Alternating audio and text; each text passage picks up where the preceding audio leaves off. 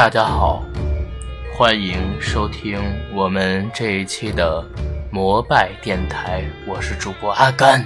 大家好，我是一身充满阳气和正气的老李。大家好，我是小九。非常高兴呢，又能在空中和大家见面。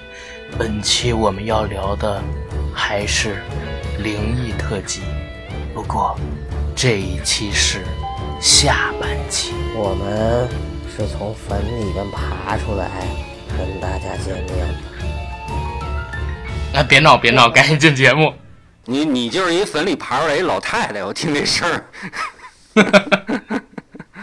没错，我就是传说中的东北猫点老太太。好，OK。咱们进入今天的一个节目，好吧？上一期呢，我们和听众们播读了我们的一些精选的听友留言，然后这一期呢，继续，还是把这些留言故事以我们自己的播报形式和大家来进行朗读，同时呢，也会加入我们自己亲身经历或者说所见所闻的一些故事给大家，希望大家可以喜欢。上一期呢，我们的节目时长可能会有一些短，因为精彩都集中在了下半集，大家敬请期待，好吧？咱们下半期的第一个故事，谁先来？老李吧。行，我先来啊。嗯，我先来。我我讲这故事呢，是我们摩拜官方微信群，也是我一好朋友冰雹小鹿来自我们北京的，讲的他爷爷的一个故事。那这故事呢，我给他起名啊。叫香椿芽儿。我们北京人一到春天啊，就喜欢吃香椿芽儿。我们家里人都爱吃，但是呢，从小到大，我爷爷从来不吃。后来啊，我就问我爷爷，他说他被疯狗咬过，后来好了，但是不能吃发性的东西，尤其香椿不能吃。小时候就以为过去的疫苗不太好，可能有缺陷，所以要忌口。前两年家里又做香椿炒鸡蛋，突然想起这事儿来了，又仔细问了一遍，才知道这事儿不一般。我爷爷年轻时被疯狗咬，那会儿还没解放，我们家在北京通州的农村，也根本没有疫苗什么的。当时就请村里的巫医来，从井里打盆水，但是打上来后啊，必须得人端着，不能放下。然后巫医呢，在土地上画个圈儿，让我爷爷站在圈儿里，去浇土，用盆里的水和泥。巫医呢，抓些泥在我爷爷伤口上揉。一边揉一边念念有词，听我爷爷说啊，过一会儿，巫泥巫医拿起这个泥巴，上面沾了好多毛，和咬他的疯狗身上的毛是一样的。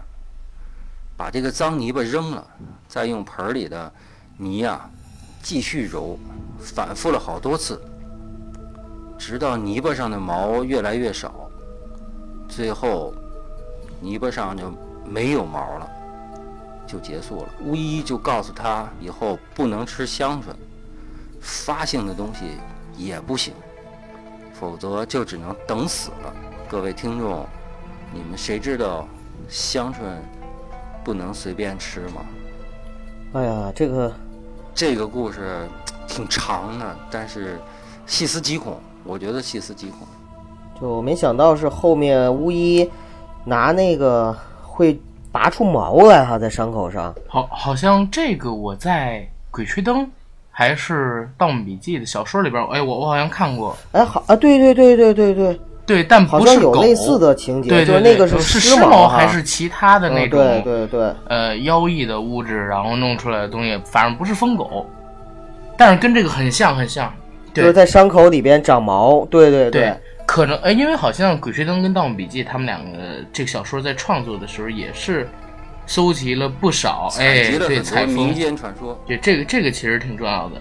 那说到这儿，呃，这个算不算是民俗灵异啊？我觉得应该是民俗的，而且这种题材的东西非常非常少。我觉得所以我们才要念一遍这个东西。这个北方农村往往都会流传一些关于跳大神儿方面的一些事情。对，嗯这跳的就是这个嘛，萨满满族的巫医。今年咱们国内不是上了一部恐怖电影吗？叫做《中邪》，看了吗？嗯嗯嗯！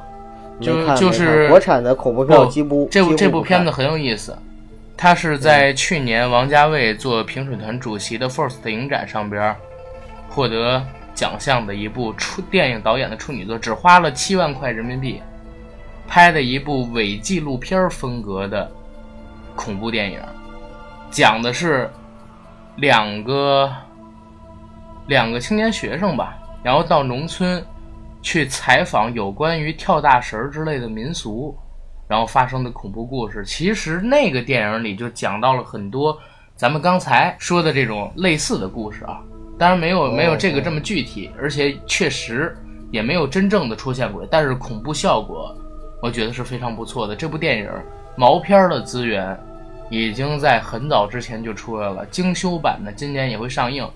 很多看过的朋友都告诉我，这可能是最近二十年以来华语电影里，或者说大陆电影里拍的唯一一部真正的恐怖片儿。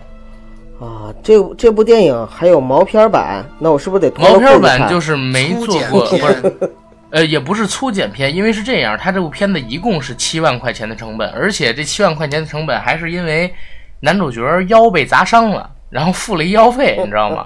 如 如果没有这个医药费的事儿，也就几万块钱，三四万块钱、四五万块钱就拍完了。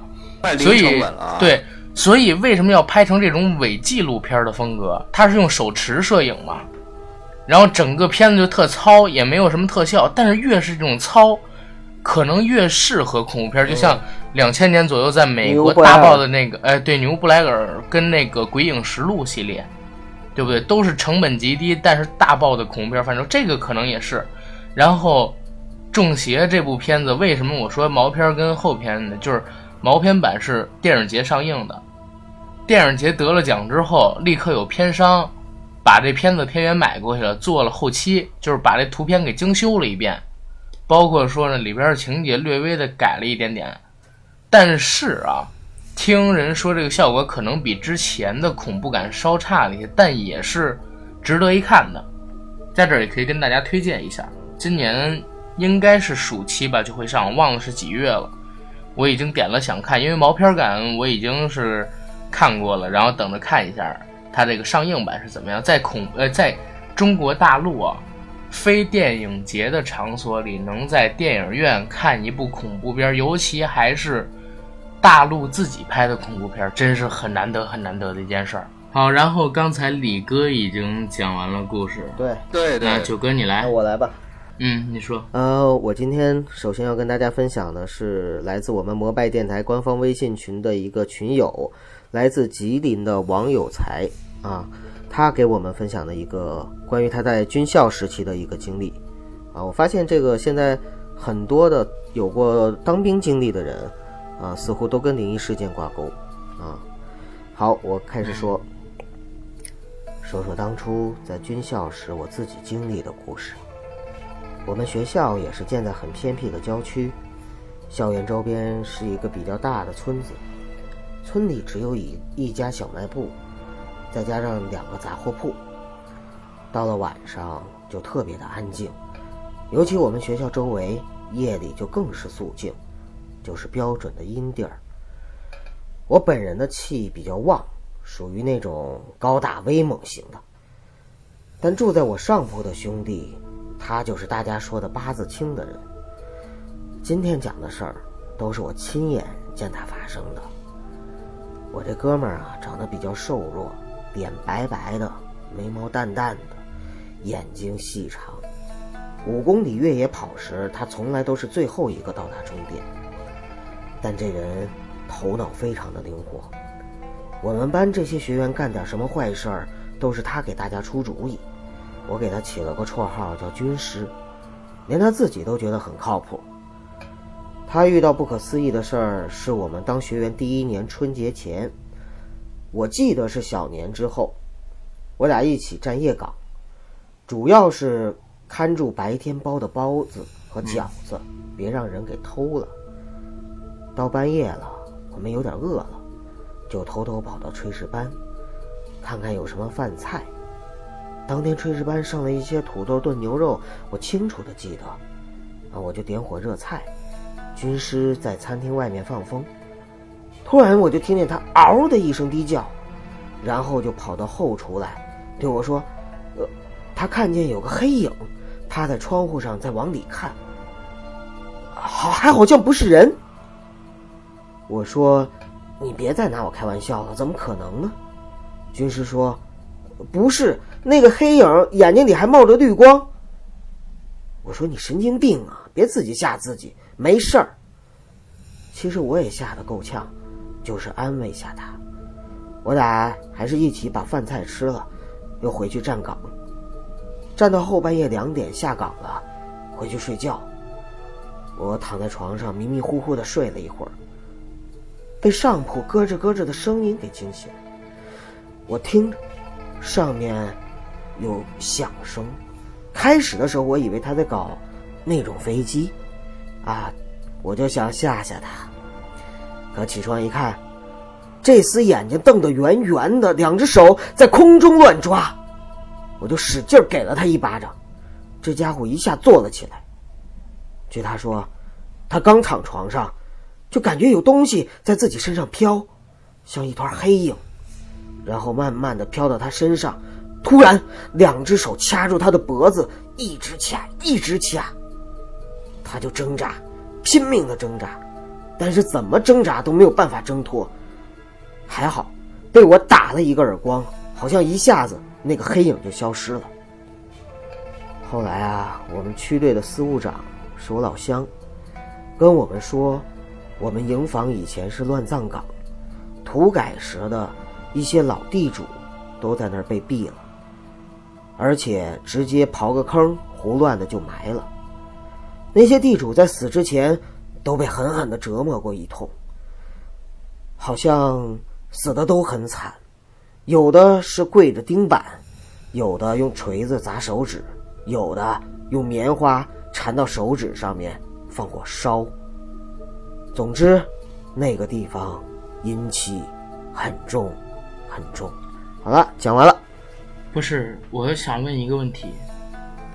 他以为他这个朋友在搞哪个飞机啊？就是可能梦见坐飞机了呗。坐头等舱。飞机，然后遇遇呃对，遇到气流了，然后颠簸，颠簸。我们，我觉得我们那个。这些鬼故事啊，要不然就是出在国防军，要不然就是出在武警部队。但哎，咱们不要这么说啊，这还还是要和谐统一一点，还是要和谐统和谐统一。和谐和谐，对对对对对对对对。你你们知道，我先说一声，大家知道最近的一个恐怖事件是什么吗？你说，最恐怖的一个真实事件就是国家呢现在正在整顿像咱们这样的啊。节目，比如说播客，比如说公众号，比如说微博账号。最近几天呢，已经封了一大批了，像是关爱八卦成长协会、毒舌电影，像是卓伟中国第一狗仔全明星探、名侦探赵五，然后你给他做广告，名侦探赵五，他们这些人，人家还用咱们给他做广告，咱们这叫蹭人热点。对吧？他们很多的账号实际上啊都是已经被怎么说呢？都被永久性的封停。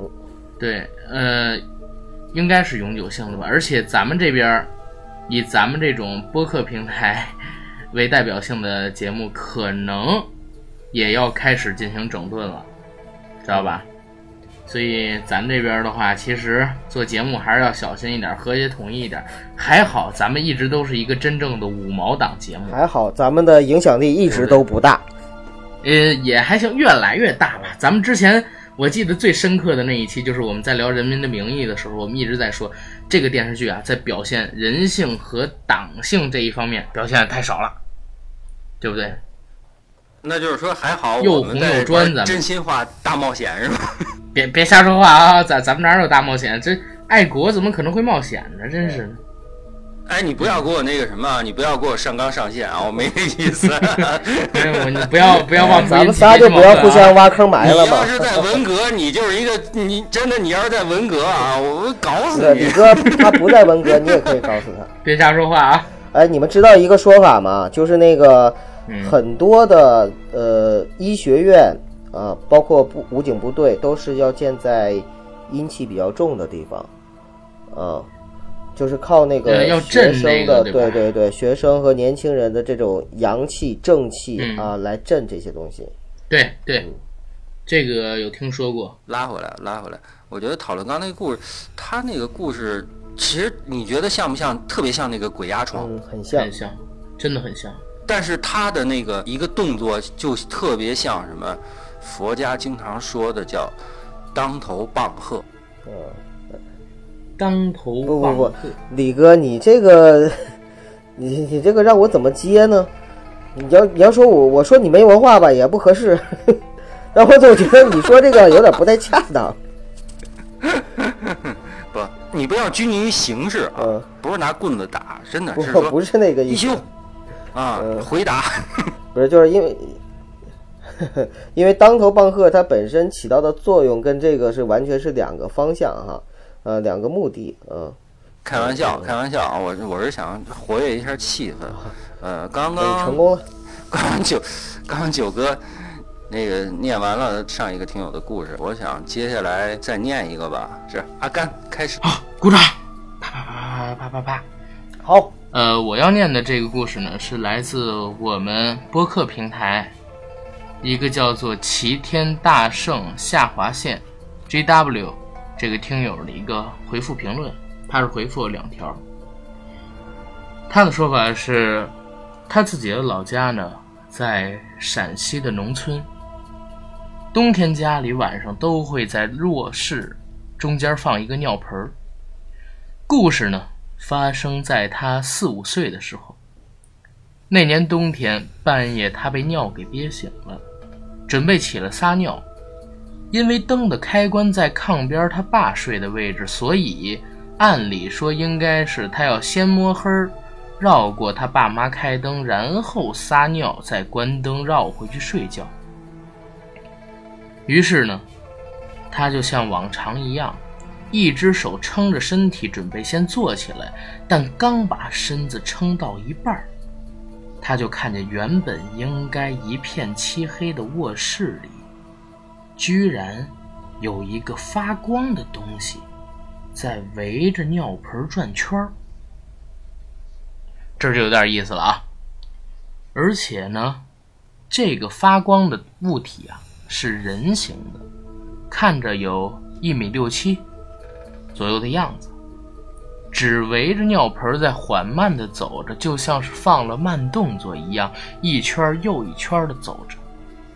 全身都发着淡淡的白光，只能分辨出四肢和头部的轮廓。但最奇怪的是，它的光除了自己身上有之外，并不能照亮周围的任何东西。所以，这位听友刚开始的时候挺害怕的，也不敢下去，不敢把他爸叫醒，怕万一是鬼，家里边的人打不过怎么办？看了一会儿，发现。这个光圈也只是在转圈，而并没有要过来的意思，而且自己的手也撑麻了，也困得受不了了，就又躺下睡着。第二天一切正常，给家里的人说这件事，他们都不信。而最恐怖、最神奇的事儿，就是他居然憋了一晚上的尿，都没有尿炕。这件事情，他向咱们保证啊，是绝对真实的，绝对真实的。大家觉得这个事件是不是非常的恐怖啊？我只是觉得不一定很真实，尤其是他最后说没尿炕那段 这个这个怎么说呢？哈，可以理解，对，可以理解，可以理解。大家大家经常都是憋着不敢尿，很多人都憋着不敢尿，不像我一样，我就直接我就说憋住就憋住，肾功能比较好。是，嗯，我觉得他这个就是特别像那会儿，就是之前我们说那故事，就是晚上去厕所的那个哈，就是那种感觉的。你说这个这个为人那尿盆儿可能也是阴气比较重的吧。我觉得他这会不会就是一个梦啊？有可能他就是做了一个梦，根本就没醒过。梦根本就没醒过，对呀、也哎，他就是还真的真的有可能。而且他说嘛，嗯自己当时才四岁五岁左右，对。对不对？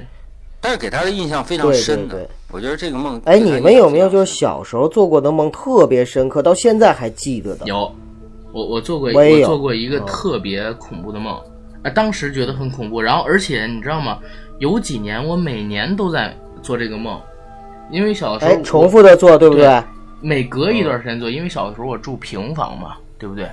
我我们家那个平房的东屋，然后呢有呃，就是因为院子里有一有一棵特别大的树，那棵树呢会孵那种绿色的虫子，很恶心那种满地爬的那种，然后这种虫子会变成蛾子，你们知道吧？嗯然后嗯有一年呢，我就梦那个蛾子经常会飞到我们家的窗户上，然后小的时候，后来打药就没有了。有一年呢，我就做梦，梦见院子里边有一个特别大的茧，这个茧孵出来了一个蛾子，这个蛾子是个妖怪，然后在追着我们，我就一直跑跑跑跑到一个地里，你们知道那种水泥的水泥弄成的那种水池子，然后里边是钢筋。嗯里边是钢筋，里边能蓄水养鱼的那种，呃，就发现了一个正方体，然后呢，就是由这种结构组成的。我们把那个正方体打开，里边是一个道士，手里还拿着一个葫芦。然后在梦里边，那个那个孵出来的怪物一直在追我们，然后这个道士可以跟他打一打，但是后来也没怎么打。就是郁闷的事儿在于哪儿？那几年几乎每年我都会梦到一两次这个梦。嗯嗯，对，呃，我说一下，就是我小的时候很深刻的梦有几个，真的都是到现在为止，我想起来我都能想到他的那种感受。有一个是梦见我姥姥家以前有一个小刀，那种就像现在的西餐刀一样，然后小的时候总爱拿着它玩儿。有一天就梦见呢是晚上我开着车带着几个姑娘，那时候我还很小呢，嗯就知道带着姑娘，然后去那个东南亚那边杀鬼，然后呢就进了一个酒店，进了酒店之后，这个酒店里面关着灯，特别暗，然后呢很多鬼藏在沙发底下，我就拿出那把小刀，挨个儿那个捅那个鬼，啊，我觉得就是又恐怖又搞笑。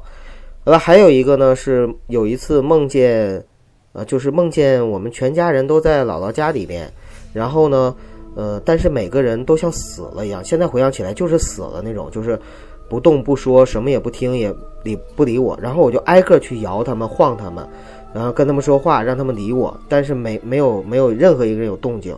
然后呢，天特别黑，我什么也看不清，那种感觉真的到现在为止都是历历难忘，就特别特别恐怖。哎呀，哎呀，你这你们你们俩人说的都是恐怖的啊！我来我来解一解吧好，我解一解。春梦啊，因为刚不 不是不是不是不是春梦，正经的，因为我家里人啊有亲戚啊也是就会这方面的嘛。因为我我怎么想起这一个点来了？刚刚阿甘说到说这个这个梦见一老道嘛，拿一葫芦嘛，那我想跟我们各位听友分享一个我们家里边呢就是这些呃传统吧。我家里人这不是 有会这个的，他们就跟我们说过嘛，就是呃道家的仙气啊，道家的仙气有一个就是葫芦，因为葫芦是仙气，所以我建议我们各位听友啊，如果说家里有有小孩儿，给他那个床头挂一个葫芦，那个葫芦是辟邪的。嗯，当然了，如果说你大人需要的话，你也可以给你床头放一葫芦嘛。一般我们给小孩放都是那种特小的小葫芦籽儿，特别特别小的东西，外边也有卖的嘛。反正我家里边就有这些东西，我觉得挺好的，跟大家分享一下吧。啊，那下面该谁来讲故事了呀？然后应该是李哥了。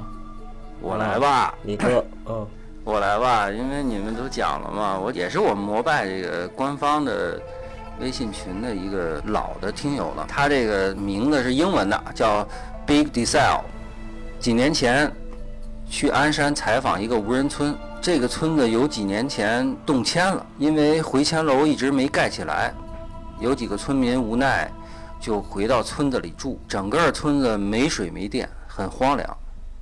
有人反映村长把村子里好的耕地毁坏，当荒地卖。我采访的也就是这个事儿。村子里调查完后，就准备去荒地看看。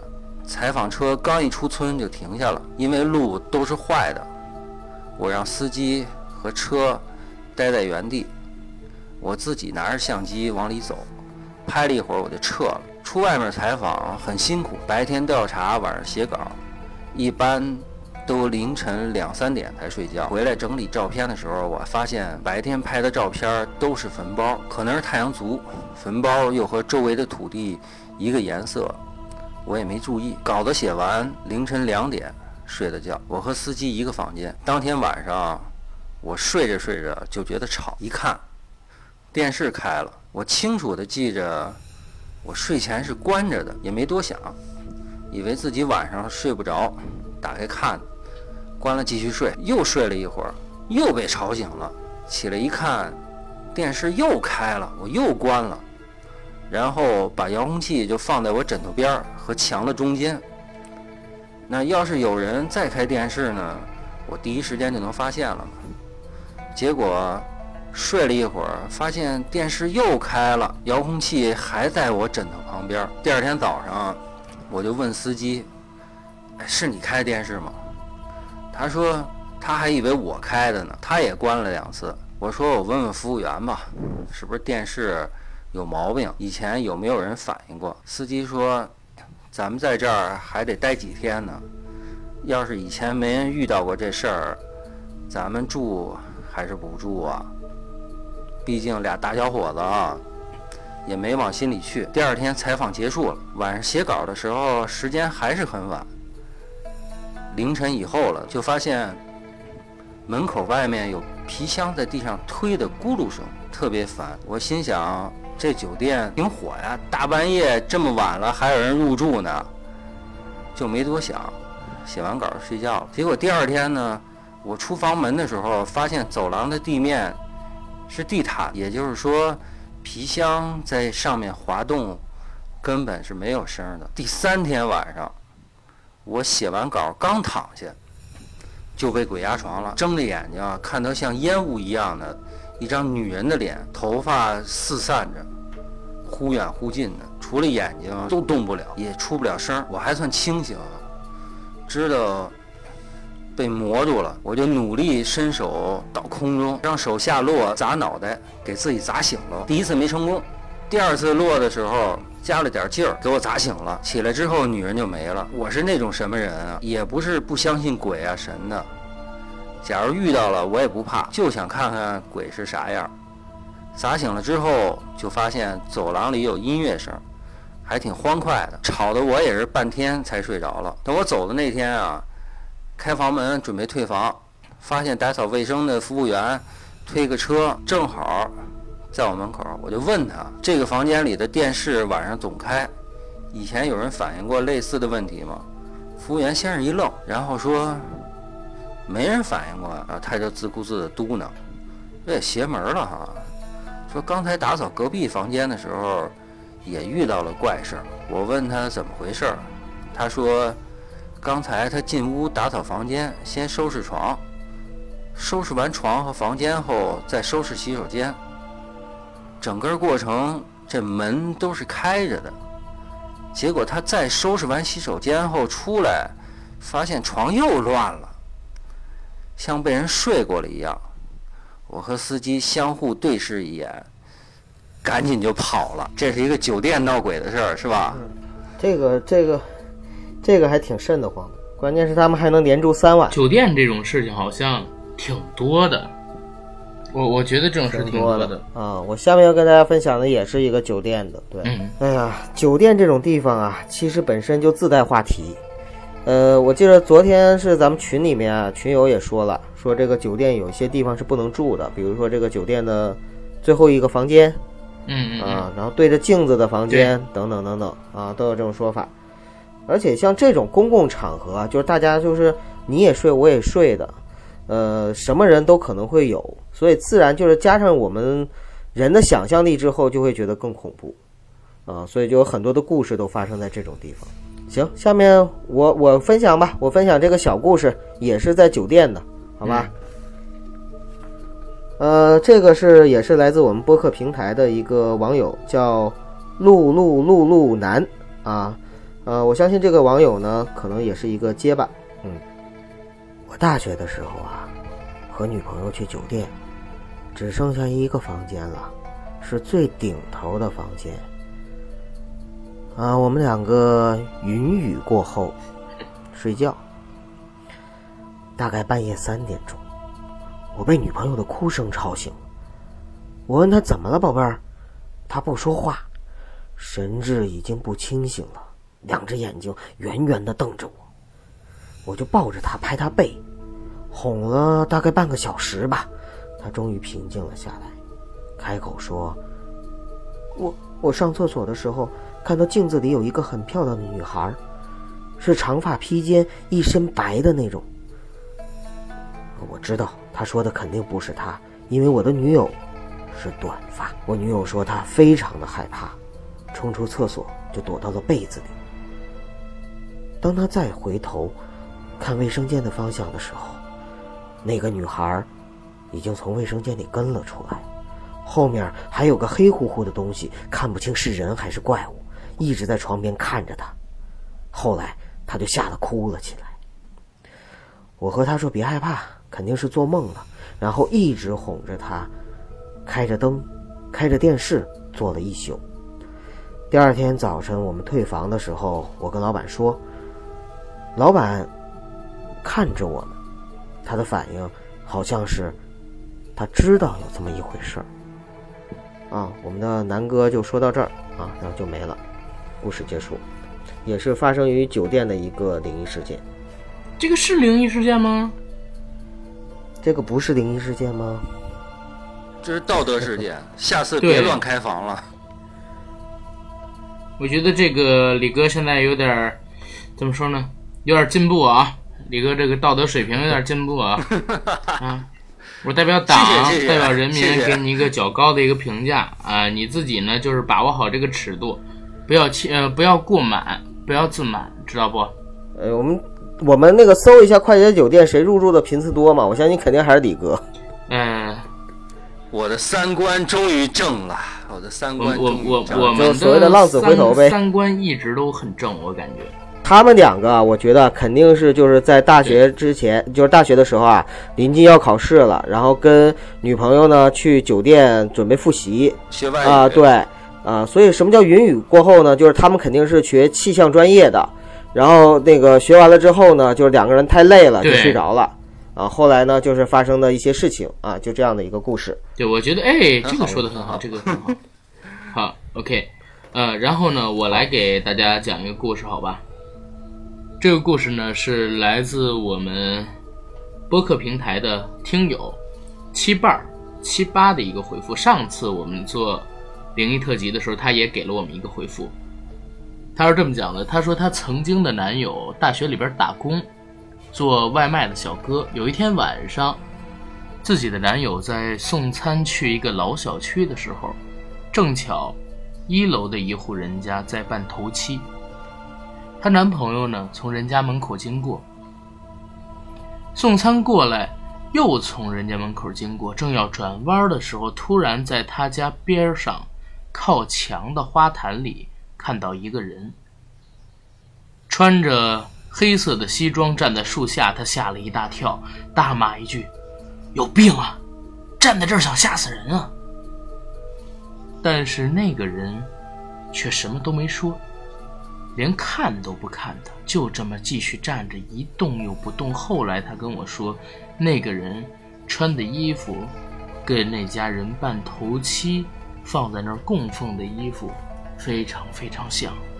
回去之后，真的是怕的不行。嗯，这是他给的一个故事，你们两个怎么看？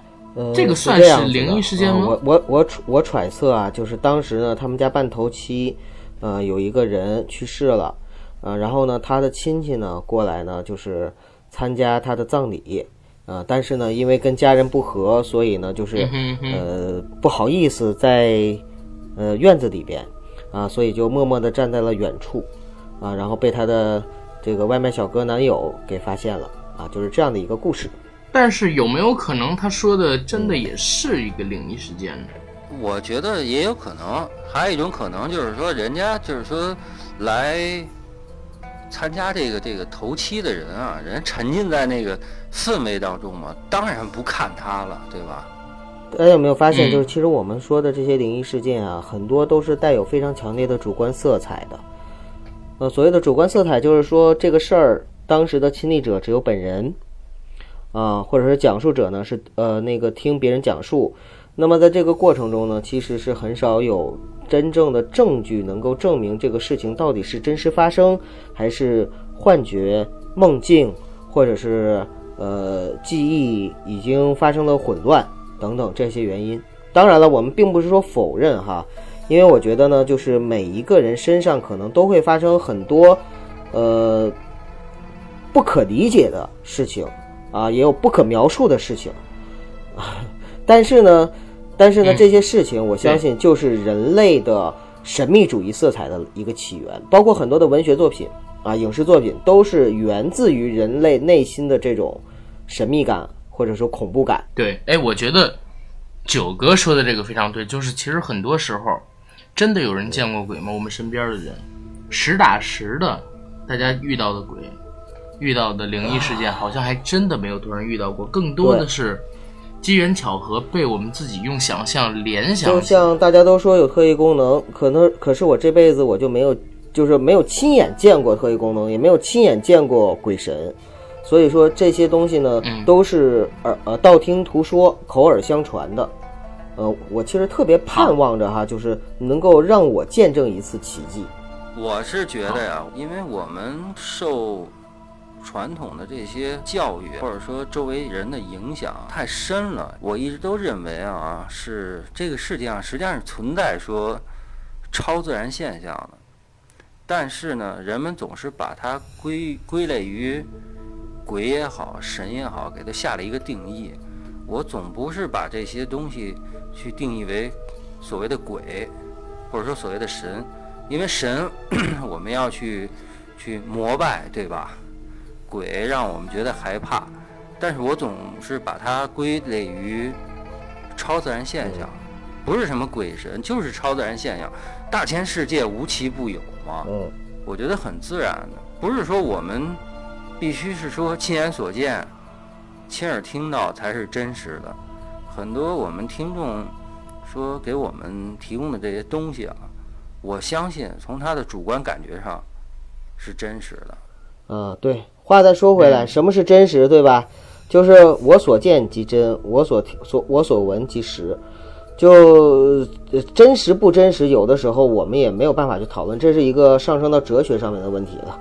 啊，你觉得是真实的，就是真实的吧，对吧？对对对对，好，咱们不再聊这个问题，咱们接着往下走，好吧？好，那我这边正好是还有有一个非常恐怖的故事吧，是咱们呃微呃那个播客平台上边独爱人山人海这个听友的一个评论。这个评论为什么我说的很恐怖啊？因为它本身讲的这个事儿就特别恐怖，而且更恐怖的是，它这个事儿分成五段发给我的，他发了好几遍。第一段跟第二段可能是因为敏感词，也可能是发生灵异事件就不见了。他发了好几次，就只有三四五一二就不见了。而且我让他私信给我，他私信给我之后也只有一句话，就是啊这件事情想起来都脊背发凉，但是具体是什么东西也没有。我觉得应该是被敏感词屏蔽了，但是按理说也不反党反人类，怎么会屏蔽呢？就是我先讲一下他这个三四五吧。前边一二我不知道什么事儿，应该是他有朋友遇到了非常恐怖的灵异事件，这个灵异事件跟他那个朋友遇到的一宗命案有关系。命案呢是他朋友的邻居那家人儿子在外打工混不下去了，于是回来向自己母亲要钱。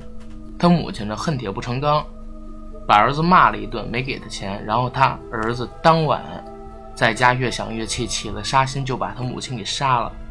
然后他的朋友呢说，这件命案当时在他们小区都炸开了。更可怕的是什么？因为警察挨家挨户问话，他这朋友当时还特别好奇的跑去楼上。亲眼目睹了命案现场，死者就是杀人犯的母亲，是被麻绳勒死的，而且死状很奇特，身体是躺在床上的，而且是头朝下，悬空着，耷拉在地上。这个人，两只手也是摊在地板上。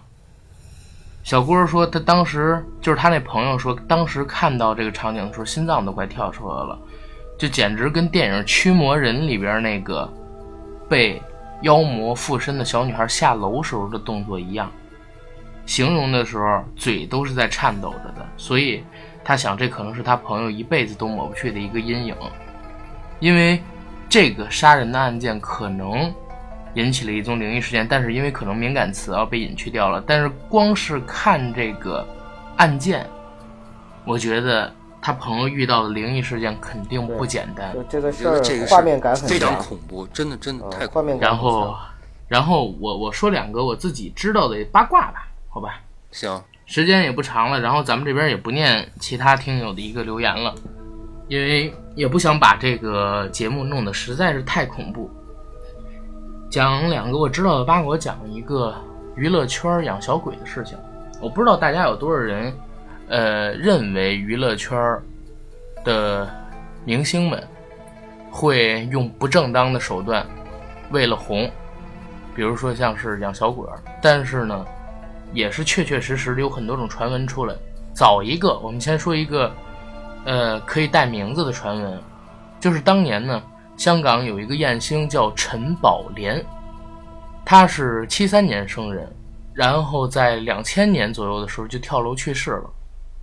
传言他就是因为在参选亚姐、亚洲小姐，当时亚视举办的那个选美大赛获得名次之后，一直得不到力捧，而又求红心切，就在当时的香港找了一个师傅，求了一个非常凶厉的小鬼儿，养这个小鬼儿，期盼能转变自己的事业命运。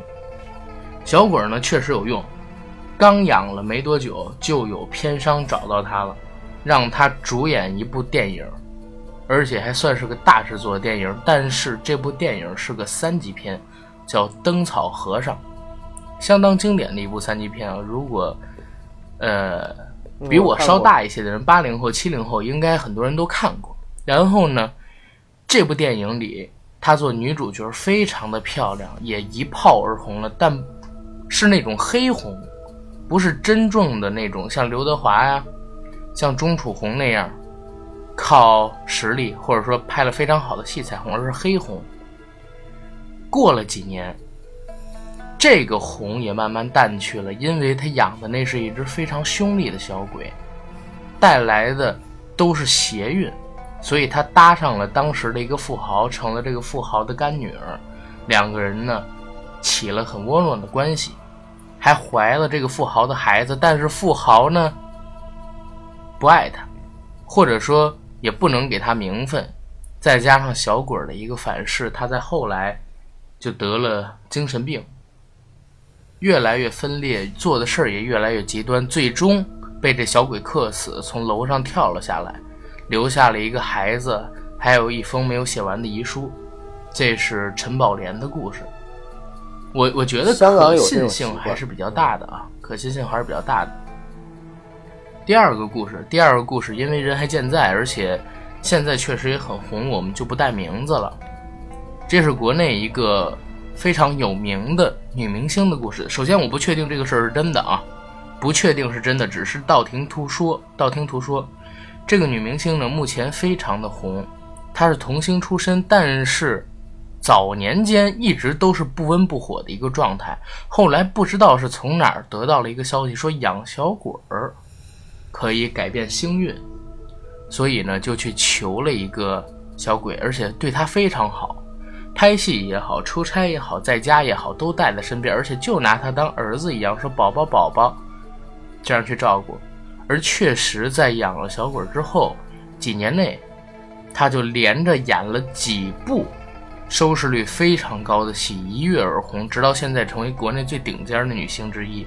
但是呢，有传言说，从零八零七这几年开始，小鬼开始有反噬了，因为啊，带着他红，也就带来了厄运，就是你的星运跟厄运是一起来的。但是因为你是小鬼的主人，小鬼的报应不会报在你身上，而会报在你身边的人身上，反噬也是反噬在你身边的人身上。所以，这个女明星当时交的几任男朋友都出现了问题，其中有一位。呃，因为在跟他交往的时候遭到了小鬼反噬，拍戏的时候呢毁容了。后来呢，也就跟这位女明星分手了。后来，小鬼的反噬越来越厉害，这位女明星不得不选择在事业的高峰期呢，就结婚生子，而且给自己的孩子取了一个非常辟邪的名字。这这我知道的故事啊，就讲到这儿。大家可信可不信，尽量别信啊！这只是一个八卦，尽量别相信。好，呃，然后你们两位谁想再来聊一聊？咱们收个尾。我那我我再把我知道的香港娱乐圈的恐怖事件跟大家说一个吧。灵异事件，嗯，这不长，嗯嗯，呃，但是这个事儿呢，就是大家可以在网上搜一搜哈，也能搜到。就是传说中呢，在 TVB 的清水湾电视城旧址。曾经呢出过一个怪事儿，目击者多达三十个人，啊，可以说呢是集体撞鬼，也是娱乐圈的。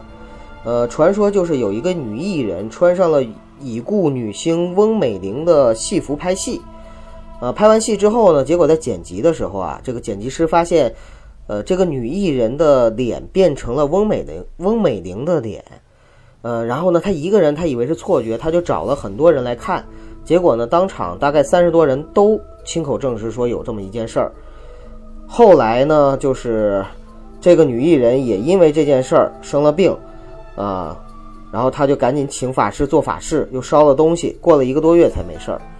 这个香港人啊，其实是可能比大陆人来说更更更迷信这个东西。嗯，大家知道这个人是谁吗？呃，不知道。这位女星。你你刚不是说是翁美玲吗？啊，不是，翁美玲是是是说已故这个叫翁美玲，翁翁翁美玲，这个女艺人呢是雪梨，就是米雪的妹妹啊。可以，我知道。啊，这个大家可以在网上搜一搜啊，我估计应该是还是这个传的比较靠谱啊。翁美玲的事，翁美玲是当年的黄蓉是吧？俏黄蓉嘛。对呀，永远的蓉儿啊，以前的时候在。